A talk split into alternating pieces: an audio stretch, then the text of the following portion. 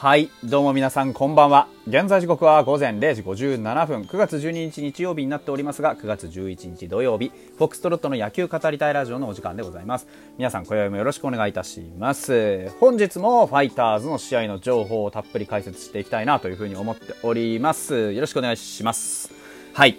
えーと、9月11日土曜日でしたね。14時から札幌ドーム。まあ、開幕からとんでもないことが起こったというね。そういう試合になりました。先に結果言いましょう。5対17で、ファイターズが勝ちました。あのー、ま、いろいろ突っ込みどころはあるんですよ。突っ込みどころはあるんですが、素直に勝ったってことに関してはもう手放しで喜びましょう。あのー、今シーズン4勝10敗5分けというところでね、えー、えー、と、まあ、あの、部がなかなか良くない中でですね、初回と2回で16点の猛攻を加えました。特に初回は11点取りましてですね、打者15人の猛攻で一挙11点というところで石川修太をノックアウトしました。で、石川修太に関しては、まあちょっとその味方の守備のエラーっていうのもあって、自責点は3で済んでるんですが、まあ、あのー、失点のほとんどをですね、えー、まあ彼がね、えー、してしまったというところを考え、まあ9点か、9点ね、取られたってことを考えると、ちょっと今日は、あの、月にも見放されたし、結果も良くなかったし、まあ、なかなか難しい試合だったのかなと思います。ただ、ファイターズの方も、決してその、なんだろうな、まあ、今日に関しては本当にしぶとく繋いだっていう感じでしたよね。あの、クリーンヒットが立て続けにいっても、何でもかんでもバカバカ打ってやるぜっていう感じではなかったっていうのは正直なところだと思います。例えば1回の裏の攻撃は、まあ、ショート今宮の落球で出塁した浅間くんを筆頭にですね、まあ、あの、フォアボールだったり、デッドボールだったりっていうのが絡みながらですね、まあ、あの、レフトに打ってえー、センターに、ライトにっていろんなところにこうボールは飛んでったんですが、リチャードのファンブルっていうのもありましたし、うんと、まあ、なんだろうな、あの、バットをへし折られながらのショート越えのヒットなんていうのもありました。いろいろね、そのワンボールなんか2打席目が回ってきて、2打席目も2点タイムリーを打ってますから、まあ本当にあの、打線の巡りってのは非常に良かったっていうのと、まあ今日は、あのヒットを実は打ってない人もいるんですよ。16アンダー17得点の猛攻だったんですけど、ヒットを打ってない選手もいるんですね。だから本質は変わってないんですよ。うちのチームの本質として、まあ今年は頻打、長打が出ないっていうのがあるんですが、そこの部分に特に変化があったわけでは実はない。ただその、地を這う打球の持っている元々のエラーを呼ぶ力というかね、とか、あとはその、なんて言うんだろうな、あの打球の飛んでいった方向によっては、やっぱり守備のね、こう、難のあるリチャードあたりがこう落球するとか、そういうなんか月みたいなものも今日はあったのかなというふうには思いましたね。見ててね。打撃の方はもう本当にお祭り騒ぎだったんでいいかなとは思ったんですが、っていう感じでしたね。えー、まあ先発は加藤くんでした。投球の内容自体はいつもと変わらずです。あのー、本当に、良くも悪くも相変わらず三者凡退が取れない。で、まあ正直なところ、7回をね、彼は今日は投げ切りましたけど、7回5失点は、あの、17得点してる、チームの先発投手としては僕はあまり良くなかったなというふうに思います。課題はたった一つでしてね、ずっと言ってるように投球の中にメリハリ、それから強弱っていったところがつけれてないというのがあります。あの、ガンちゃんはね、ガオラの解説で最後にプレイオブザマッチに選んでですね、あの、これを機に勝てる投手だという認識をみたいなことを言ってましたけど、まあ今の投球してたら勝てないんじゃないかなというような気はします。うん、今日もなんだかんだ言って、えー、アンダーは8打たれてますから、決していいピッチングではなかったんですよね。点差があったから、まあ5失点しても7回まで上げましたけど、マウンドには。実際の投球内容からすると、不用意にランナーを出すっていうことが多すぎました。で、ね、そのメリハリ強弱っていうところを言うと、まあ、とどめのボール、打ち取るぞっていうボールが殺気をまとってないというか、まあ、まあ、抽象的なんで何とも言えないんですけど、ここぞという時に出力がぐっと上がった球が来ないので、相手の勢いみたいなものを殺しきれない。相手にずっと未練が残るというか、相手のこう、とどめを刺し切ってないんですよね。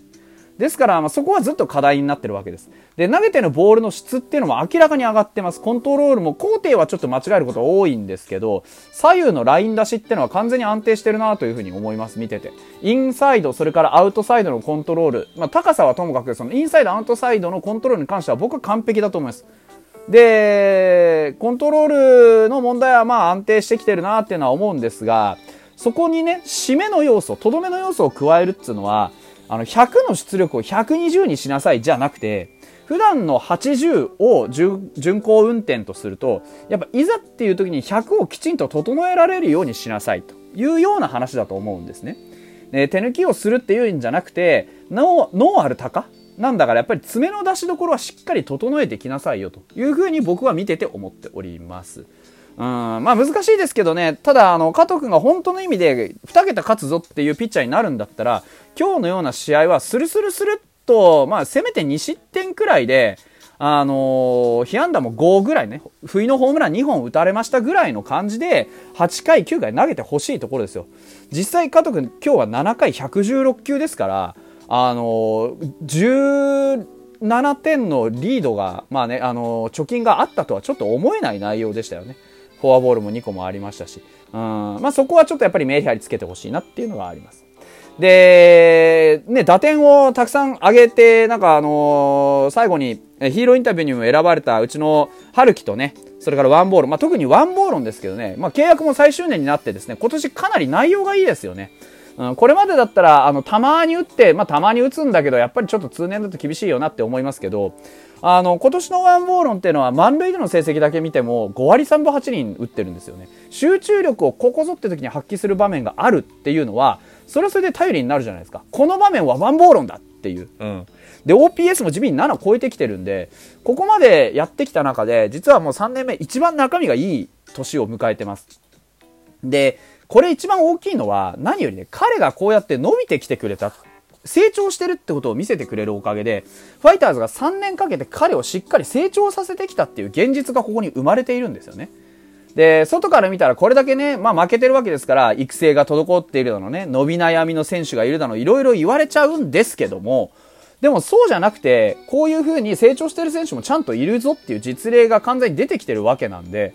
まあ、別にそういう意味では、あの、巷で言われるようなファイターズはぬるいとかね、コーチが教えてないとかいう環境が悪いわけじゃないんだよなっていうところ。じゃあ何がっていうとね、その、現在のその打線の長打不足とかね、そういう迫力不足っていうのは、コーチがとか監督がとかフロントがっていうよりも、やっぱ選手個々人の普段の野球への取り組みの差っていうのが出てるだけなんだろうなっていうのは僕ワンボールを見て今日感じたんですよね。うん。で、下でやってるね、万波とか清宮とか今川君だって、しっかりこう長打打てている現状はあるわけじゃないですか。清宮は率こそ悪いけどホームランしっかり出てるし、今川君だって率もね、長打もしっかり残してきている。で、宮田北斗っていう育成出身の選手もしっかり結果を出してね、あの、育成から正式に契約を結んだりしてるわけですよ。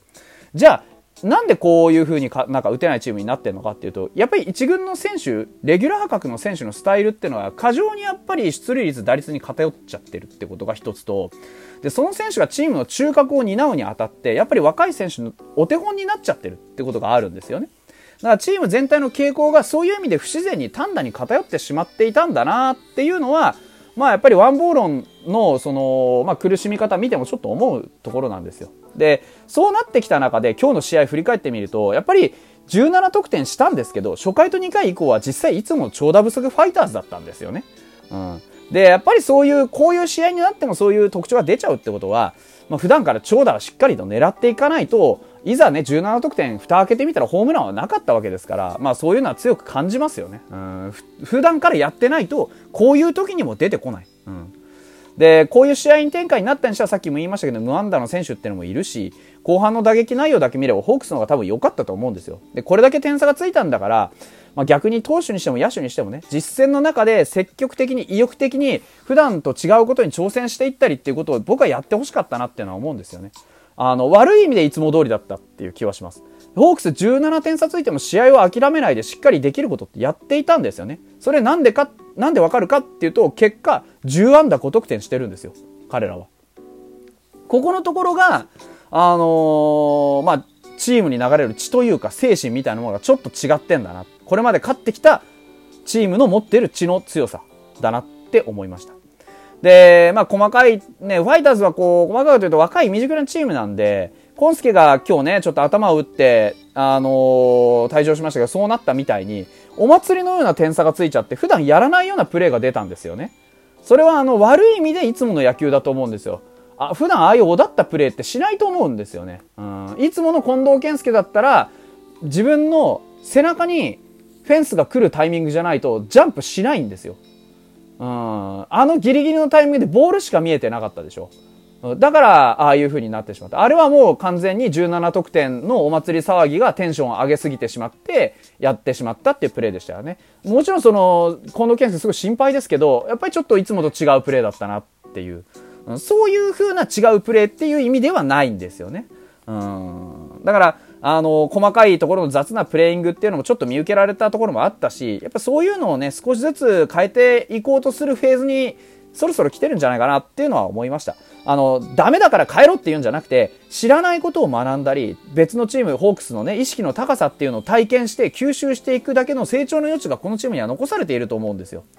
何でもね、あの最初から完璧なチームではないし、ね、どのチームも。で、何でもかんでも教わったから継承してるでしょっていうわけにもならないじゃないですか。やはり選手自身が実体験の中から自ら学んでいくってことが大事。で、そのためなら外からの知も積極的に導入していくべきだし、そういう意味で、ね、まあ、あの、今年は木村君、佐藤君っていうのの存在もあります。で、そこから西武のね、あの、強い打撃へのつながりってもしかしたら生まれるかもしれない。うん、そういう別の血の流れ、別の精神の流れがチームにもたらされたりすることもあるかもしれない。